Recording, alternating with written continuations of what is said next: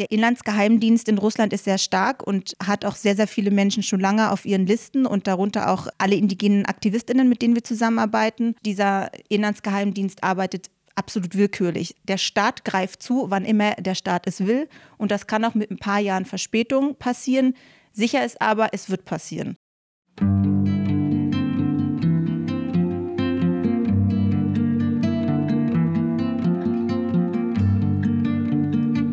Hallo und herzlich willkommen zu einer neuen Folge unseres Podcasts für Vielfalt. Aus dem Göttinger Studio, das wir gleich noch ausgiebig beschreiben werden, melden sich Hanno Schädler und Tabea Gisicke. Hi Tabea. Hallöchen.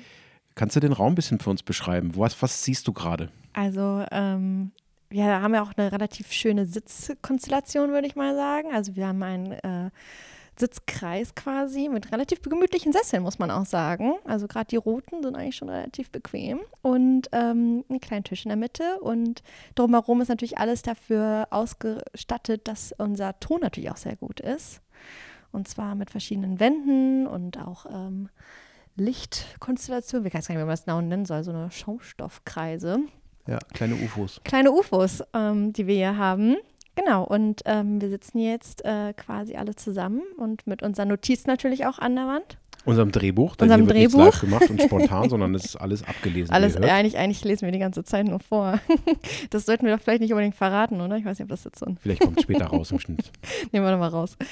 Genau, und ja, eigentlich ist das hier ja der Schnittraum. Das heißt, hier passiert eigentlich auch relativ viel weiteres, nämlich Videoschnitt und auch Bildbearbeitung ganz oft. Und aber unser Büro hat sich ja auch ganz viel verändert. Darf man ja auch nicht vergessen, ne? Haben auf jeden Fall tolle Technik hier und äh, tolle Themen, zu denen wir sprechen. Ganz Und genau. vielleicht führst du uns mal in das Thema ein, um das es heute geht.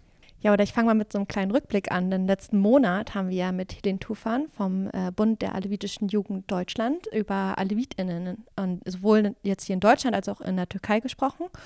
Und ähm, ich glaube, es wurde ganz deutlich auch, wie die aktuellen Ereignisse, wie zum Beispiel das Erdbeben oder auch die Wahlen, halt auch die, ähm, die Gruppen halt auch beschäftigen und auch einfach, also auch viel dazu beitragen, ob es ihnen, ob sie verfolgt werden, welche Herausforderungen sie sehen und Genau, bei unserem heutigen Thema wird das dann ziemlich ähnlich sein. Wir haben auch eine sehr aktuelle Sache, ist ja auch der äh, Krieg in der Ukraine, also der ähm, Angriffskrieg von Russland. Und uns beschäftigt das auf verschiedenste Arten und Weisen. Und eine davon sind auch die Indigenen in Russland. Und ähm, darüber wollen wir heute mal heute sprechen. Das ist nämlich eigentlich etwas, was oft vielleicht gar nicht so gesehen wird. Das ist auch für sie nämlich eine relativ starke Veränderung der Situation hervorgebracht hat. Und deswegen dachten wir, wollen wir doch das mal ein bisschen beleuchten. Ähm, genau, ich würde mal ein bisschen durchführen, was wir denn heute eigentlich so vorhaben. Also wir wollen ein bisschen erstmal darüber sprechen, wer, ähm, welche Indigenen gibt es eigentlich in Russland, wer lebt da eigentlich und da mal ein bisschen drüber schauen. Und natürlich auch ein bisschen die Frage, welche Repressionen ähm, müssen sie einfach erleiden und wie ist die Situation für Indigene im Land. Und genau, dann ist natürlich auch ein bisschen zu gucken, was macht die GfBV denn dann damit eigentlich und wo geht es dahin, wie sieht die NGO-Arbeit aus und äh, dann aber auch zu sehen, natürlich, wie sind die Indigenen selbst auch organisiert und wie können wir mit ihnen zusammenarbeiten, wie arbeiten wir schon mit ihnen zusammen, welche ähm, genau Aktionen machen wir, wie sieht das aus und genau, da wollen wir halt so ein bisschen uns mal ins Thema eintauchen und ich hoffe auch, dass ähm, genau ihr viel lernen könnt heute, ihr ZuhörerInnen und ich denke, wir werden natürlich als Moderation auch, weil ich finde, wir lernen auch mal sehr viel mit dazu. Auf jeden Fall. Von daher freue ich mich auf jeden Fall schon sehr drauf. Genau, und wir wollen heute sprechen mit unserer Kollegin Regina Sonk aus dem Referat für indigene Völker. Regina moderiert ja abwechselnd sonst auch gemeinsam mit uns ähm, und Nadja die Sendung. Nadja ist jetzt gerade auf Dienstreise. Sie wird bestimmt in einer der nächsten Folgen uns mal ein bisschen davon berichten können, was sie gemacht hat. Wir wollen uns noch nicht vorgreifen. Heute ist der 26. April und wir machen jetzt eine sozusagen Bestandsaufnahme der Situation indigener Völker in Russland und ihrem ihren Versuchen gegen die Repression Widerstand zu organisieren und trotzdem irgendwie ihre Identität, ihre Sprache, ihre Kultur bewahren zu können. Schön, dass ihr mich gefragt habt. Ich freue mich sehr, dass ich über mein Thema hier berichten darf, denn ich glaube, in der Tat wissen wir in Deutschland gar nicht so viel über indigene Völker in Russland. Und wir sehen die Dimension, die der Krieg auch auf sie hat, gar nicht so sehr. Kannst du uns so ein paar Eckdaten geben? So ein paar Einordnungen. Ähm, von wie vielen Gruppen ungefähr sprechen wir, wenn wir von indigenen Völkern in Russland sprechen? Also ich fange eigentlich immer gerne ähm, tief in der Vergangenheit an. Im 16. Jahrhundert ungefähr ist das Zarenreich ähm, entstanden, beziehungsweise hat sich Stück für Stück dieses ganze riesengroße Land einverleibt, das heute Russland ist oder die russische Föderation. Und davor war dieses riesengroße Stück Land, dieser Teil des Kontinents eben bevölkert mit einer Vielzahl von indigenen Völkern, von Nationalitäten oder was wir auch heute Minderheiten nennen oder Ethnien. Und in der Zarenzeit und auch später in der Sowjetzeit wurden diese Indigenen extrem marginalisiert, assimiliert, russifiziert, wie man sagt, und eben äh, sind heute wirklich Minderheiten im eigenen Land und an den Rand gedrängt. Und sie leben eben noch dort, wo sie eben auch noch leben können, nämlich wirklich in den sehr ländlichen Gebieten in Russland. Und ähm, wenn wir uns jetzt mal Russland vorstellen, eben dieses riesige Gebiet, dann sind sie vor allem in den arktischen Regionen. Wir können da anfangen bei Murmansk und gehen da hoch äh, über die Kara, sie bei Taimyr. Ich weiß nicht, ob allen das was sagt. Und man geht dann weiter und kommt hinten gegenüber von Alaska wieder raus. Das ist dann Chukotka und Kamtschatka. Indigene leben auch weiter südlich an der Grenze zu Japan und zu Nordkorea. Äh, und natürlich auch im Land drin, in den wirklich ländlichen Regionen, in der Tundra, in Sibirien äh, eben überall dort, wo sie traditionell noch leben können, weil es relativ wenig besiedelt ist. Wir sprechen heute von 46 anerkannten indigenen Völkern, insgesamt 300.000 Menschen, ein bisschen mehr ab und zu werden genannt. Aber das ist auch so eine, so eine äh, sensible Zahl, weil der russische Staat definiert, wer ist indigen und wer nicht. Und hat sich überlegt, dass man indigene Völker in große und in kleine einstuft. Und die großen Völker, zum Beispiel die Buryaten, werden einigen vielleicht auch ein Begriff sein, ein Volk, 300.000 Angehörige, ist aber nicht indigen, weil es sozusagen zu groß ist. Und äh, indigene Völker sind nur dann indigen, bekommen diesen Stempel, die Anerkennung, wenn sie unter 50.000 groß sind. Russifizierung, was genau bedeutet das? Also ähm, Russland möchte gern so einen Einheitsstaat haben. Auf der einen Seite wird auch sehr, sehr gerne betont, wie vielfältig dieses Land ist, aber eigentlich folklorisiert man die Bevölkerung, man nimmt ihnen aber gleichzeitig die Rechte. Russifizierung bedeutet eigentlich Assimilierung. Also Indigene haben keine Rechte auf dem Papier, aber nicht wirklich in der Realität, in dem eigentlich die ganze Grundlage genommen wird und deswegen sukzessiv indigenes Leben so eingeschränkt wird, dass indigen fast nur noch das Leben in einer einheitlichen russischen Gesellschaft übrig bleibt. Und gerade auch wenn sie dann eine große Gruppe sind, ne? das heißt, es wird dann auch versucht, quasi so größere Gruppen in eine Einheitsgesellschaft einzubinden. Also das ist so tricky. Bei Russland muss man immer genau hingucken, weil auf dem Papier haben sehr viele dieser großen Völker auch eigene Republiken, aber nur auf dem Papier. Und Russland ist sehr gut da drin, nach außen eine PR-Maschine anzuwerfen, um zu zeigen, wir machen das doch alles.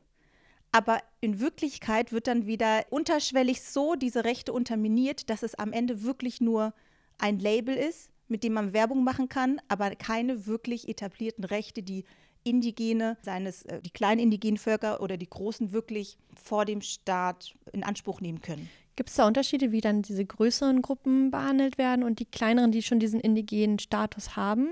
Heißt das dann quasi, die auch diesen Status gar nicht haben, werden anders behandelt, haben aber vielleicht andere Vorzüge als die, die so relativ klein sind und dann so einen indigenen Status haben? Ja und nein. Ähm, da muss man sich das alles sehr im Detail anschauen. Es gibt auf dem Papier für Indigene, für kleine indigene Völker schon besondere Rechte. Sie dürfen zum Beispiel früher in die Rente eintreten. Sie haben bestimmte ähm, Sozialförderungen, ähm, die sie nur als kleine indigene Völker bekommen. Da werden sie bevorzugt behandelt, gleichzeitig aber auch extrem an den Rand gedrängt. Bei den Großen könnte man sagen, sie haben mehr Bildfläche und mehr Plattform. Auf der anderen Seite, dadurch, dass ihnen diese Indigenität abgesprochen wird, haben sie auf internationaler Plattform viel, viel weniger Hebel. Weil gerade die Vereinten Nationen haben ja ein unglaublich großes Spektrum oder Instrumentarium, wie indigene Völker ihre Rechte international durchsetzen können. Was dann wiederum einen Boomerang-Effekt auf die nationale Situation haben kann. Und natürlich, das muss man sagen, wird diese gesamte, ich sag mal, indigene Bewegung in Russland dadurch gespaltet. Dadurch, dass es eben einige gibt, die indigen sind und andere wieder nicht. Da entsteht eben auch eine Distanz und mit der Zeit auch eine kulturelle Distanz, weil diese Bewegungen nicht miteinander zusammenarbeiten können. Ist ja auch an sich problematisch, Indigene nach Größe. Also sozusagen nur kleine Gruppen können indigen sein. Das ist ja also eigentlich kein wirkliches Kriterium, um Indigene einzuordnen, oder? Es ist total ähm, problematisch, weil erstmal entscheidet nicht der Staat, wer indigen ist. Ein Staat darf eigentlich nie bestimmen, wer indigen ist oder nicht. Das beschneidet so sehr das Selbstbestimmungsrecht, was Indigenen eben zugesprochen ist, dass es eigentlich nicht geht. Also das alleine schon heißt schon, dass man als Staat überhaupt nicht anerkennt und respektiert, wer indigen ist. Hat denn Russland bestimmte internationale Abkommen, die indigene Völker betreffen, ratifiziert, unterzeichnet, sich mit dem befasst? Das auch nicht. Das kommt bei Russland hinzu. Die berühmte ILO-Konvention 169 wurde nicht ratifiziert und auch die UNDRIP, die Deklaration über die Rechte indigener Völker der Vereinten Nationen, wurde nicht angenommen. Äh, da hat sich Russland enthalten.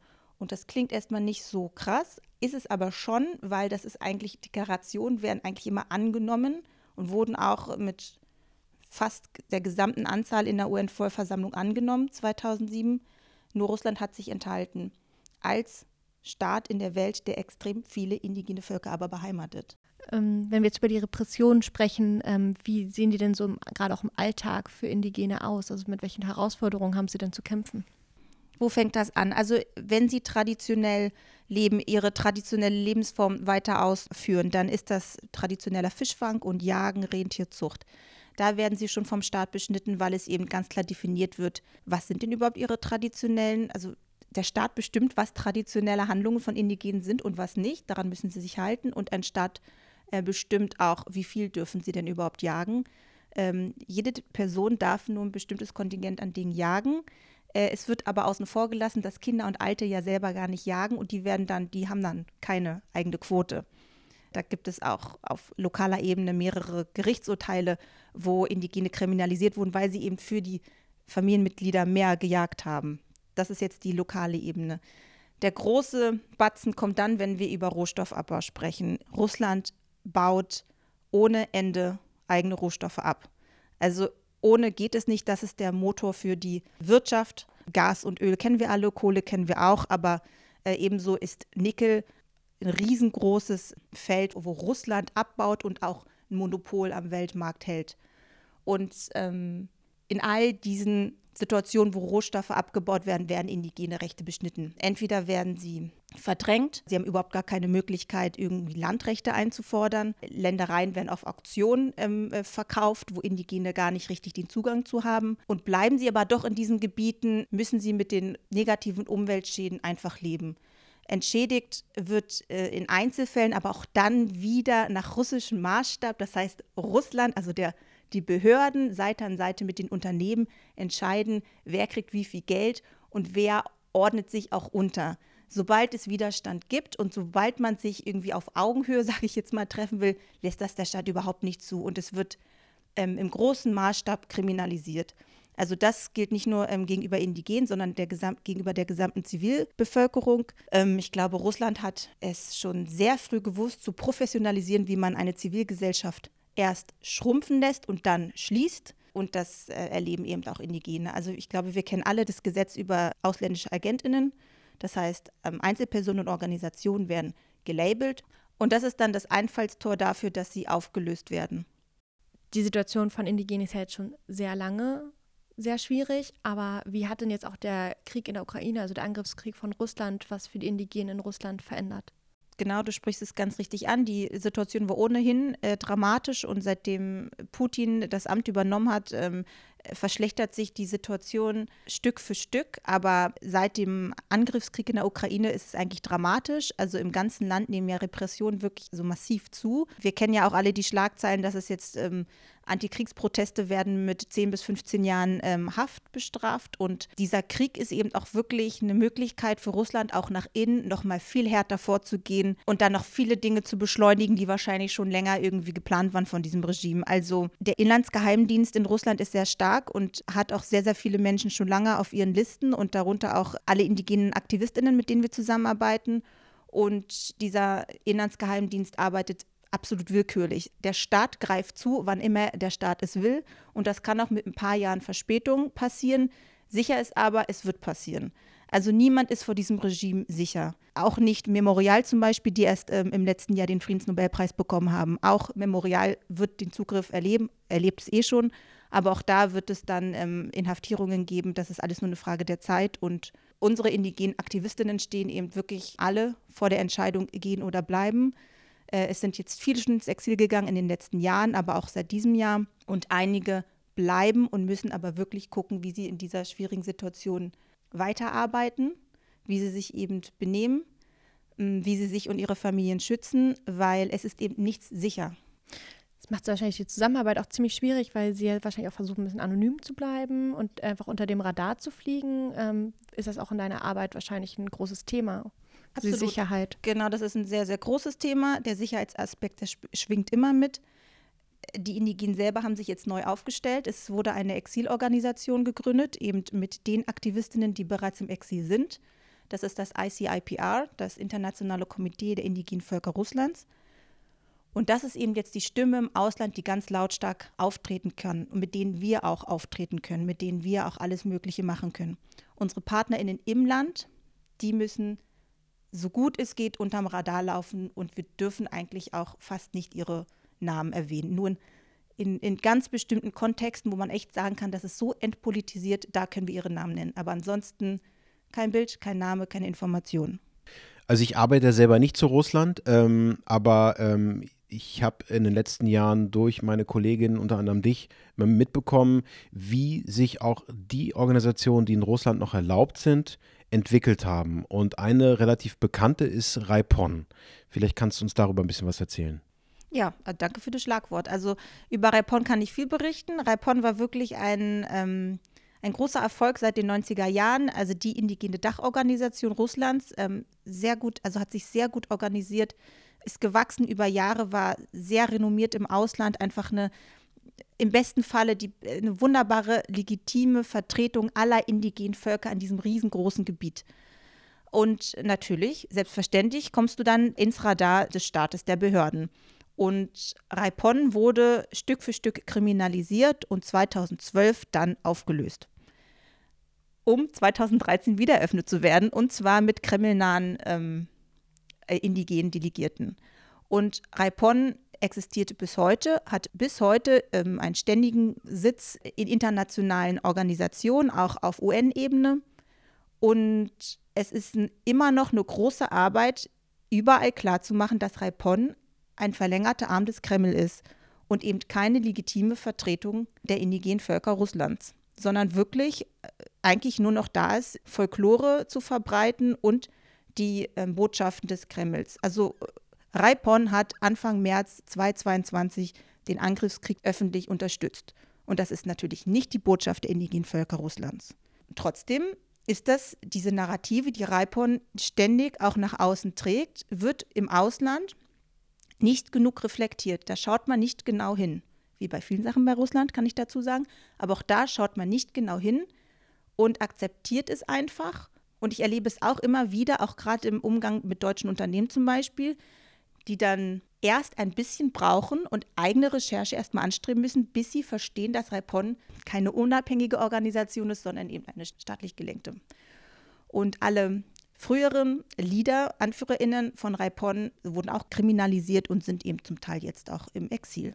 Du hast jetzt über ICIPR und Raipon gesprochen, den Gegensatz zwischen denjenigen, die unabhängig geblieben sind, aber dafür ins Exil gehen mussten, und einer staatsgelenkten Organisation, die quasi ein Feigenblatt für das, was die russische Regierung im eigenen Land gegenüber den Indigenen macht, geworden ist.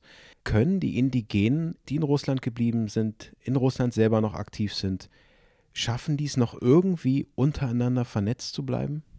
Mhm, ja, schaffen sie es. Ähm, ist aber wirklich schwierig und ist, glaube ich, auch darauf zurückzuführen, dass es wirklich diese ähm, ziemlich starken AnführerInnen gibt, die noch im Land sind. Also es gibt einfach sehr tolle Persönlichkeiten, die einfach bleiben und das weiter am Laufen halten. Im Nachgang zur Auflösung von Raipon haben, haben sich auch Nachfolgeorganisationen gegründet.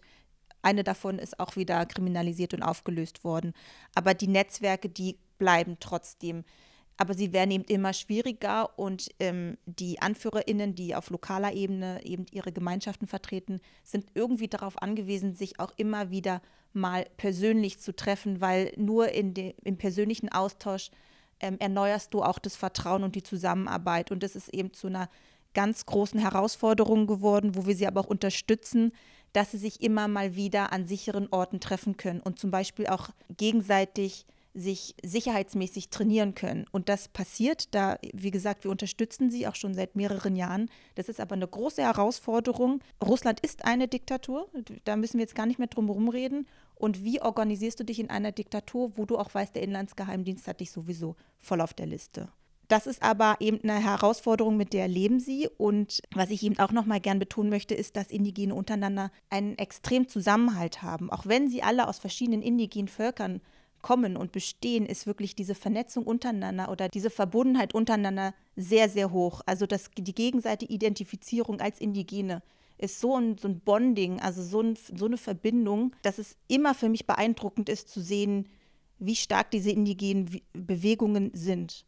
Und das sehen wir auch weltweit. Also Indigene sind überall auf der ganzen Welt sehr gut organisiert. Und ihre AnführerInnen sind wirklich gewählt aus den Gemeinschaften, repräsentieren ihre Gemeinschaften sprechen nie nur für sich und machen nie einfach politische Karriere, sonst wären sie auch gar nicht in der Position, sind immer eine wirklich ähm, eine Vertretung von ganz vielen Menschen und vergessen auch nie, wo sie herkommen. Und das macht es einfach, habe ich ja gerade schon gesagt, einfach sehr beeindruckend und dadurch auch erfolgreich.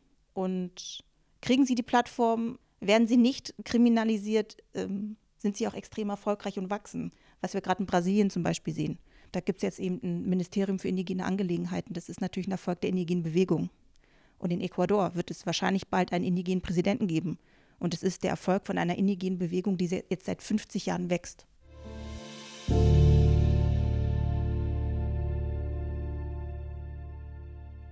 Wir unterbrechen die Sendung für einen kurzen Hinweis. Wir finanzieren unsere Menschenrechtsarbeit mit Spenden und Mitgliedsbeiträgen. Wenn ihr möchtet, unterstützt unsere Arbeit und spendet auf unserer Webseite oder per Überweisung. Als Mitglied macht ihr unseren unabhängigen Einsatz für Menschenrechte möglich, erhaltet regelmäßig Berichte und Informationen über unsere Arbeit und könnt unseren Verein aktiv mitgestalten.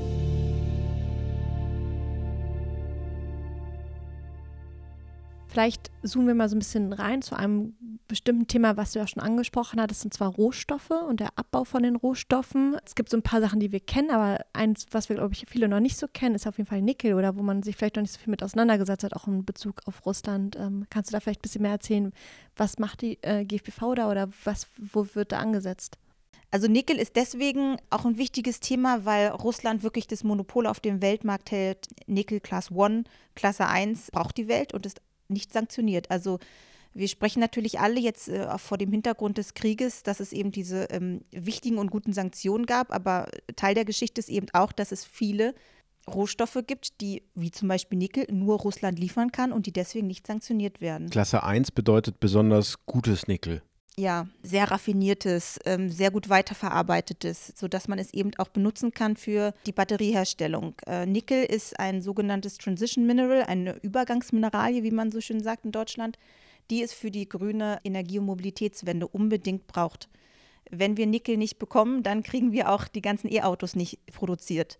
Und im Moment ist eben Russland, was die Nickelproduktion angeht, too big to sanction. Und in Russland selber wird Nickel nur von einem einzigen Unternehmen wirklich abgebaut und das ist Nornickel. Nornickel ist eins dieser großen Unternehmen, sehr nah am Kreml, also sehr nah am Staat, die, ich sag mal, so ein bisschen alles machen können, was sie wollen, salopp gesagt. Und es ist ein Unternehmen, was ähm, Wladimir Putin in den 90er Jahren gekauft hat, aufgebaut hat. Ganz typische Oligarchengeschichte. Ähm, und gleichzeitig wurde aber nie rein investiert in dieses Unternehmen. Also die Infrastruktur ist extrem marode. Und im Mai 2020 hat sich ein Unfall ereignet auf der Halbinsel Taimirt. Das ist oben, ganz oben in der Arktis. Und es sind 20.000 Tonnen Diesel in die Tundra geflossen. Und dort leben indigene Völker, vor allem Dolgan. Ihre ganzen Gewässer sind verunreinigt. Sie können nicht mehr fischen. Und die, Rentiere können da auch nicht mehr leben, sondern müssen einige hundert Kilometer weiter nach Norden. Und was bedeutet das für die Indigenen? Also deren gesamte Lebensgrundlage ist dahin. In der Auseinandersetzung mit dem Unternehmen nach dieser Dieselkatastrophe wurde mal wieder das, das russische System angewendet. Äh, Nornickel wurde ganz öffentlichkeitswirksam mit einer hohen Strafe auch ähm, äh, von Seiten des Kremls belegt. Es gab Kompensationszahlungen auch in Richtung indigener Völker, indigener Gemeinschaften, aber eben nur unter bestimmten Voraussetzungen und diese mussten sie unterschreiben. Wenn sie die nicht gut äh, fanden, haben sie kein Geld bekommen. Es gab einige Gemeinschaften, die nochmal äh, nachverhandeln wollten, die gesagt haben, uns bringen diese Zahlungen hier nichts oder diese Siedlungen, die gebaut werden sollen, oder wir glauben nicht, dass ähm, die Gewässer, die ihr gerade vorgibt, zu reinigen, wirklich sauber sind. Wir sehen das nicht. Wir wollen gerne nochmal sprechen. Dann wurden sie kriminalisiert und es gab auch Dorfdurchsuchungen nachts von der Polizei. Da sieht man auch wieder, wie nah Behörden, Polizei an den Unternehmen dran sind. Und ähm, ein Dorf, wo da wurde das gesamte Rentierfleisch konfiziert, was sie für den ganzen Winter gebraucht haben. Einen Monat war es bei der Polizeibehörde, alles verschimmelt und dann haben sie es zurückbekommen. Also das sind halt diese Maßnahmen. Und bei den Hausdurchsuchungen nachts wurden immer wieder einige Namen der AnführerInnen ge genannt. Also wenn, wenn die Leute gefragt haben, warum seid ihr hier, was wollt ihr, da wurden immer nur die Namen der Anführer, der eigenen Anführer genannt. Das heißt, da wird wirklich ganz klar gelabelt, und die Leute an der vordersten Stelle werden eigentlich, da ist einfach klar, dass sie voll von den Behörden im Radar sind. Teil deiner Arbeit ist es ja dann auch, ähm, indigene Gemeinschaften oder VertreterInnen von indigenen Gemeinschaften hier nach Deutschland einzuladen und sie ins Gespräch zu bringen. Mit welchen AkteurInnen? Genau, also wir glauben, dass Deutschland eine ganz wichtige Plattform ist, ein ganz wichtiges Land ist, weil die ähm, Beziehungen nach Russland waren immer stark, ähm, wirtschaftlich, politischer Natur, aber auch zivilgesellschaftlich. Ähm, und deswegen bleibt Deutschland jetzt auch wichtig. Äh, wenn wir Indigene hier einladen, unsere PartnerInnen nach Deutschland einladen, dann suchen wir die Gespräche mit Unternehmen, die weitergeführt werden müssen, weil wie gesagt, es gibt weiter Rohstoffflüsse nach Deutschland. Äh, und wir gehen natürlich auch in die Politik. Ähm, wir gehen in die Ministerien, nicht nur ins Auswärtige Amt, sondern auch ins Wirtschaftsministerium und wir sprechen über die deutsche Rohstoffstrategie. Ja? Wie wird sich der da aufgestellt? Haben auch die Ministerien ganz genau im Blick, was passiert dort, wo Rohstoffe abgebaut werden? Die deutsche Regierung weiß schon ganz genau, wie sehr sie aus der Abhängigkeit mit dem russischen Staat kommen muss. Aber ähm, wir haben in den letzten Jahrzehnten und auch heute viel zu wenig darüber gesprochen, was es denn auch ähm, für Umweltschäden gibt. Und auch das muss immer mit einbezogen werden. Ich würde aber sagen, da, da, da sind wir auf einem Weg. Also alles ist langsam und behäbig, aber wir sind auf einem Weg, wo wir in Deutschland ganz besonders gute Resonanz bekommen, ist auf der Seite der Bundestagsabgeordneten, also PolitikerInnen, die keine offiziellen Ämter haben, sondern nur ihr Mandat und die sind doch sehr engagiert. Also natürlich gibt es in unserer hiesigen Gesellschaft viele Russland-FreundInnen, die immer noch Probleme haben, sich wirklich von Russland zu distanzieren. Auf der anderen Seite gibt es aber sehr wohl engagierte PolitikerInnen, die ähm, das unbedingt an die Oberfläche bringen wollen und die genau hinschauen, was in der russischen Zivilgesellschaft passiert und eben auch die Themen außerhalb des Mainstream suchen. Wir sprechen eben viel über die Oppositionellen wie Nawalny äh, oder auch ähm, wirklich renommierte Organisation Memorial. Aber wir müssen eben auch weiter hinten im Land schauen. Wir müssen uns die Organisationen anschauen, die kleiner sind. Wir müssen abseits der normal Russinnen und Russen schauen, sondern eben auch schauen, was machen die anderen Minderheitennationalitäten und indigenen Völker. Ich habe aber wirklich das Gefühl, dass wir da eigentlich ganz gut vorankommen. Nur wir sind in einer Zeit, wo das morgen schon fast wieder zu spät ist, wo sich die Dinge überschlagen, wo auch gerade dieser Angriffskrieg eine ganz neue Dimension reingebracht hat. Und ähm, wo ich manchmal aber denke, so sind wir schnell genug, so kommen wir da hinterher. Oder laufen wir nicht so der Zeitgeschichte eigentlich hinterher? Also wenn ich mir jetzt überlege, die Diskussionen werden ja geführt, was passiert nach Putin? Wir wissen nicht, wie lange es Putin und das Regime noch gibt, aber die ganze russische ähm, Exil-Zivilgesellschaft bringt dieses Thema schon längst ähm, auf, die, auf, die, auf die Tische, in die Dialoge rein. Und irgendwann wird es dieses Regime nicht mehr geben, aber was ist dann noch in Russland übrig geblieben? Was bleibt dann noch? Und wie wird wieder aufgebaut? Und wer wird an den Tisch gesetzt? Und werden Indigene diesmal wirklich einbezogen? Da, da gibt es noch ein ganz großes Thema, dass Russland seine eigene Kolonialgeschichte erstmal aufarbeiten muss. Das ist bisher noch nicht passiert. Da ist also noch viel zu tun. Und äh, wir als GFBV versuchen da natürlich uns zu unterstützen und sind da Seite an Seite mit unseren indigenen PartnerInnen und versuchen an vielen Orten in Deutschland, aber auch auf der EU-Ebene Plattformen zu suchen, Gespräche zu suchen, Dialoge aufzubauen und eben Stück für Stück mit ihnen da voranzukommen. Welche Dimension hat der Ukraine-Krieg für Indigene in Russland neben jetzt dem Rohstoffabbau um, oder auch den eigentlichen Repressionen im Land? Eine große Frage, die damit schwingt, ist, wer kämpft denn eigentlich diesen Krieg? Wer ist denn überhaupt in dieser russischen Armee? Und da wissen wir, und das ist ja auch schon durch die Medien gegangen, dass ähm, der russische Staat besonders gerne Soldaten einzieht, jenseits der Großstädte, in ländlichen Gebieten. Und Indigene sind sehr, sehr davon betroffen. Es wird unverhältnismäßig viel in ländlichen Regionen und auch bei indigenen äh, Menschen eingezogen. Einige konnten sich noch dagegen wehren, indem sie einfach die Einberufungsbefehle nicht entgegengenommen haben. Bis vor kurzem ging das noch in Papierform, die musstest du wirklich sozusagen von der Post erhalten. Jetzt wird das digitalisiert. Das heißt, in dem Moment, wo der Versand ausgesendet ist, hast du den Einberufungsbefehl. Du kannst dich leider jetzt nicht mehr davon einfach so wehren. Das ist nochmal eine neue Stufe. Aber es gibt auch viele, die in diesen Krieg gegangen sind. Und das hat mit wirtschaftlicher Not zu tun. Da werden dann eben Gehälter gezahlt, die im ländlichen Bereich oder auch gerade bei indigenen Gemeinschaften wirklich einen Unterschied machen. Und wo eben eine Familie sich entschließt, den Sohn, den Mann zu schicken. Was aber auch mitschwingt, ist, dass diese Personen gar nicht wirklich Informationen darüber haben, was sie im Krieg erwartet. In ländlichen Bereichen ist einfach die Informationsdichte also äh, deine Informationsquellen sind sehr, sehr viel beschränkter. Du hast einfach fast nur ähm, ähm, Propaganda. Und äh, natürlich gibt es immer noch Telegram-Channels und es gibt auch immer noch irgendwie durch VPNs ähm, den Zugang zu Social Media. Aber auch da musst du als, als indigene Gemeinschaft erstmal so viel Internetzugang haben, ja. Also es ist einfach, die Infrastruktur ist nicht immer da. Und jetzt, nachdem dieser Krieg ja schon über ein Jahr dauert, wissen die Menschen deutlich mehr was sie erwartet, weil es kommen ja eben auch tote Soldaten zurück. Viele kommen nicht wieder und viele ähm, stellen natürlich auch die Propaganda des Staates in Frage. So dann ist wieder die Frage, wie kannst du dich dagegen überhaupt wehren? Das ist schwierig. Es gibt sehr viele starke Momente des Widerstandes, auch auf dem Land. Aber der Raum wird immer kleiner. Ich habe es gerade angesprochen, jetzt wird digital irgendwie da ein Berufungsbefehl ähm, versendet.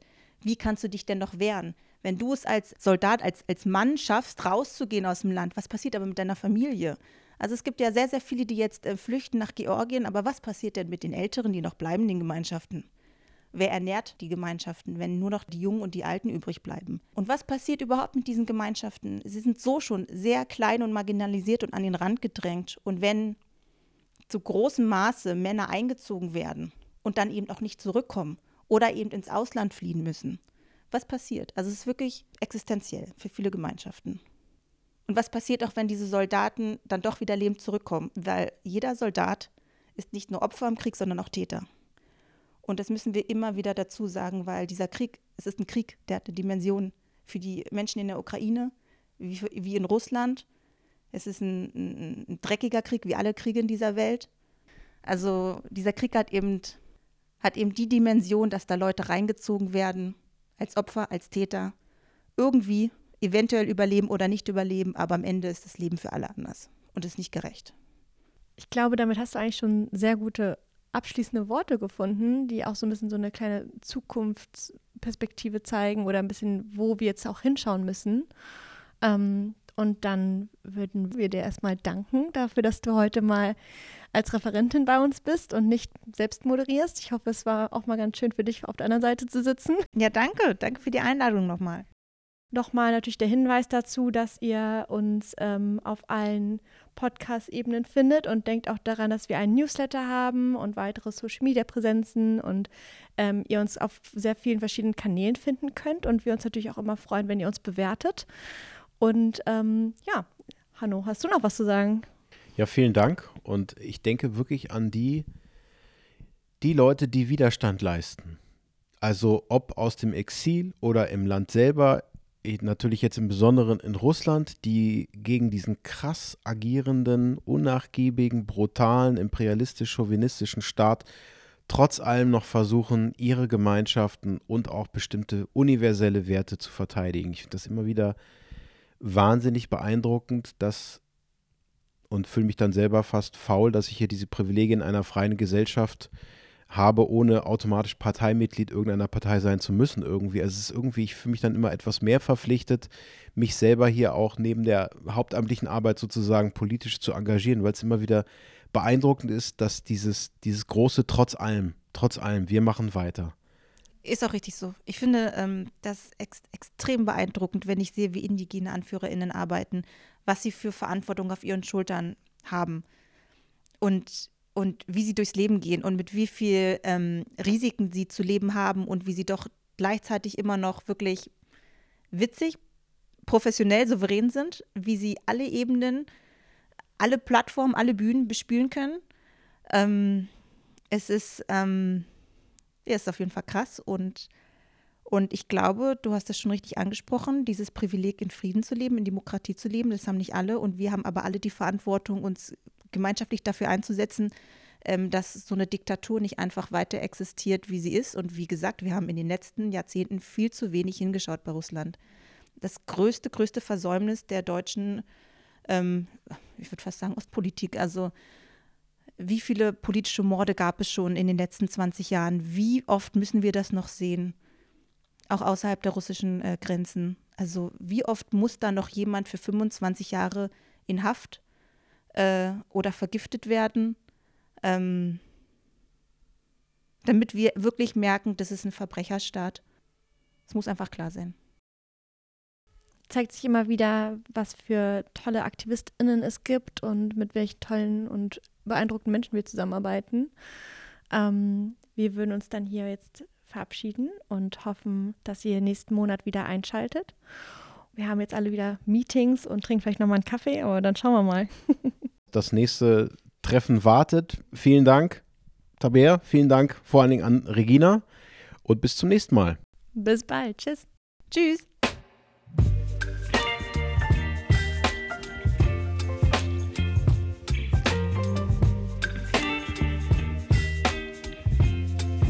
Credits. Moderation Tabea Giesecke, Hanno Schädler, Nadja Großenbacher und Regina Song. Aufnahme, Regie und Distribution Magdalena Otterstedt. Schnitt und Postproduktion Hanno Schädler. Eine Publikation der Gesellschaft für bedrohte Völker.